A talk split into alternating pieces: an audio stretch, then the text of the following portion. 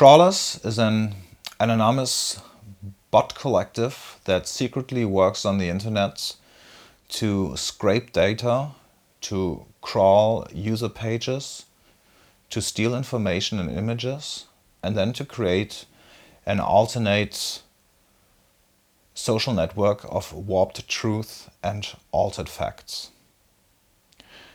The bots in the collective of crawlers work on social networks, namely on Facebook, and act as human beings. So they have profiles and they are posting things, they are commenting things, they are sharing things, and they are interacting with other human profiles. While they are doing that, they are scraping all informations, all user data, and all images from the befriended accounts, which normally would not be accessible um, if they were not befriended. Like this, they collect and scrape all the data that they can find in order to create a second social network with a slightly altered content. All the data that is being collected, that is being saved, is in the same process altered and slightly changed. So every information that was found on the original profiles now is a bit off. It's always close to being real, but it never really is real. So the resulting data is not being saved exactly like it had been found, but it's like a kind of a parallel universe where everything is a little bit different. The same thing happens with the images. So when this data is being um, create well first scraped and then transformed, in the next and last step, out of this data, a second social network is being created which can be found through the crawler's website. Once that is done, every um, human profile that is being um, befriended by the bots then gets an invitation link to visit their profile on the alternate social network. The whole process happens without the knowledge of the human um, of the human um, of the human users of the original social network. So they um, they are befriending a, a person, um, not knowing that it is a bot, and they are not aware of this process up to the point where they get the invitation link to check out their newly created profile. This process happens on and on, so the bots, the group of bots keeps working all the time um, around the clock, and they are trying to find new friends, trying to get more data, and constantly build this alternate um, social network. So obviously it is a, um, a surprise for the um, for the um, for the users um, when they get the link to their uh, alternate profile and um, we have created it in a way that it is very clear that this profile is about you, even though everything is changed. So there are no. A lot of the information that can be found there is not 100% traceable. Every name is slightly altered, every information is just a little bit off, but it is very clear that um, this process um, is about you or the person in question. So, what happens is it is a um, it is definitely very irritating and um, maybe for some also a frightening um, insight that all this data that they are using on their private accounts is now available in another context and is being published in this way. So one of the most obvious um, goals of this project is to um, to make people more sensitive towards how easily all the data can be accessed and um, how it can be distributed. So it is um, mostly, or to a, to a bigger degree, about um, the security of personal data on the web.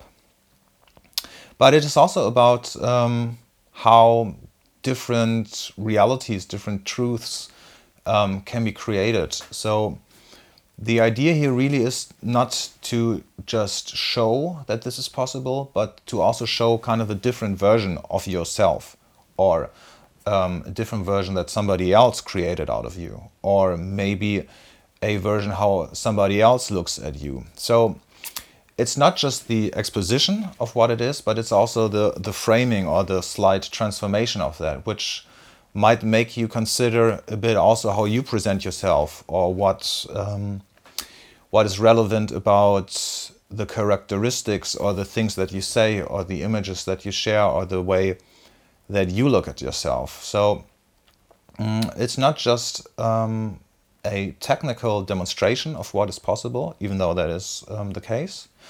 It's also um, it plays with these with this artificial with an artificial world, so to say, some where let's say slightly different rules apply, and it's one thing I in my work in general like is the comparison between different perspectives. And here in this case, you have a let's say an alternate profile page of yourself, which is um, which is almost the same um, to a certain degree, but like on the first look, it almost looks the same. But it's then it's all those subtle or sometimes not so subtle differences, which makes you, which gives you the possibility to compare, to compare the way you normally would present yourself or see yourself and a different version of yourself, so to say. And um, for this project, we have used different forms of, well, algorithms, automations, and um, deep learning. It basically falls into several steps. The first one is the um, is the development of the bots, so of the automated um, profile actions, which is becoming more and more difficult, um, but still is possible. So here we basically automated browser interaction in order to simulate to the social network that a human person would be sitting at a browser, clicking on things, scrolling, and things like this. So we're kind of emulating human behavior as good as possible on on an, um, on an array of different um, laptops that are standing um, in a server room. So all of them have like are switching through different accounts then um, doing human-like actions. So that's the first part of our development. The second part is the the transformation of the of the material, namely the text and the um, and the images that we're scraping. And here we've used um, deep learning uh, methods in order to where where for one on the text base we had um, we had trained models that were trained on big um, data sets of text, which could, when you give it an input text, then kind of try to find something that is close to it, but not being exactly the same. And this is especially helpful if you want to look at the bigger context of a text and um, also see um, what happened before in the text, what happened afterwards in the text.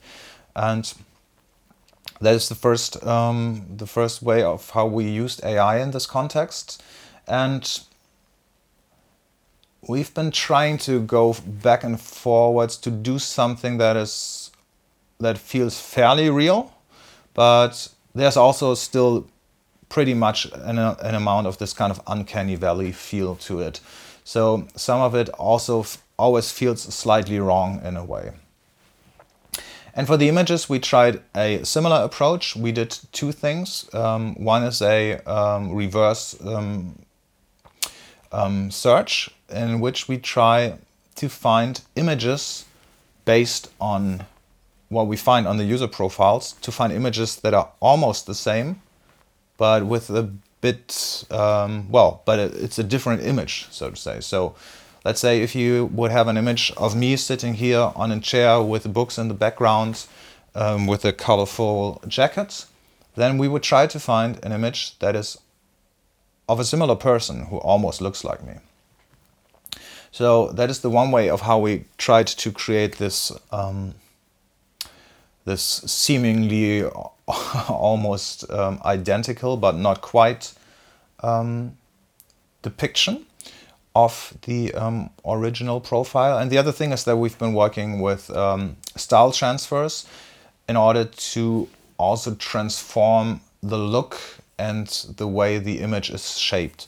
So um, the first one is kind of altering the content, and the second one is then altering the appearance of it. So we've then been scraping um, big databases of input images and then impose the um, the aesthetics or the looks of those onto the images in our database. So we've got like we've got um, two different um, steps of transformation uh, of the image data. And then we bring everything together, create those pro, um, those profile pages, and we tried to copy the the um, the original social network site almost um, 100%. And afterwards, we added a few like um, glitches or small alterations so that also that you're not just looking at the content but also at how the things are being presented that everything is always a bit off or moving to the side so just to underline um, these aspects of um, yeah, of this kind of uncanny, um, somehow off presentation. So, why does this interest me? Um, or how does it maybe also fall into the other things that I'm doing? Um, majorly, I'm also doing installations or I'm doing staged pieces. And one thing that in general interests me is, like I already mentioned a bit before, the comparison between different perspectives or the switching between different settings or switching between different worlds. So often what I'm interested in is using technology to look at something that is analog or that is um, supposedly real or that is happening in the actual um, um, personal everyday life and then use technology to kind of impose a different look on it or use an artwork to impose a different look on how technology is being used in those contexts. So, what I'm often um, after in those pieces is to establish a setting, propose it as something that is that is um, that is then accepted as something that's real or that's kind of the analog starting point, and then switching that setting, and by that for one, reflecting of what you saw before and then questioning the logics of that. And through the alteration, also put the digital transformation in the in the center point and make um, hopefully make you think about this. So, in this sense, even though this piece is fairly different, as it's only um, well, there are no performers, there's no uh, staging and things like this. So it in a way falls a bit out of what I normally do, but with respect to the themes or topics that are included, it also fits very well. And in a kind of post digital perspective, I also see this piece in a way to question how digitality nowadays influences society and our daily life. And in this specific case, it is about the um, for one, the security of data and the accessibility of personal data, and on the other hand, it's how easily truth can be manipulated and how identities can be warped and changed, and so on and so forth. Um, we have been developing this um, project since I think one and a half years by now, and um, one side project that came out of it, which kind of just used all the musical and artistic aspects, um, was the project Avery, which um, would just create music and um, write poems and so on. While now this project Crawlers is focusing more on the um, more on the social, political, and uh, technical aspects and implications um, of this technology. And this project has been developed um, in the um, remote residency of the ZKM and um, will be part of the Intelligent Museum, also as in, in, in a cooperation with the Deutsche Museum. And what is important to mention is that this has been a team effort of several programmers and people who collaborated on this project, which is namely Stefan Luray for the bot programming, Konrad Kanzlin for the transformation of the data, and Yeray Suarez for the front-end programming. So it's we are right now using different servers which are standing in different locations and each of those do their specific functions and now we're trying to bring everything together. And yeah, also we're spreading out the bots over several machines. Um, so when the first ones will be blocked, that we have other machines that are still running.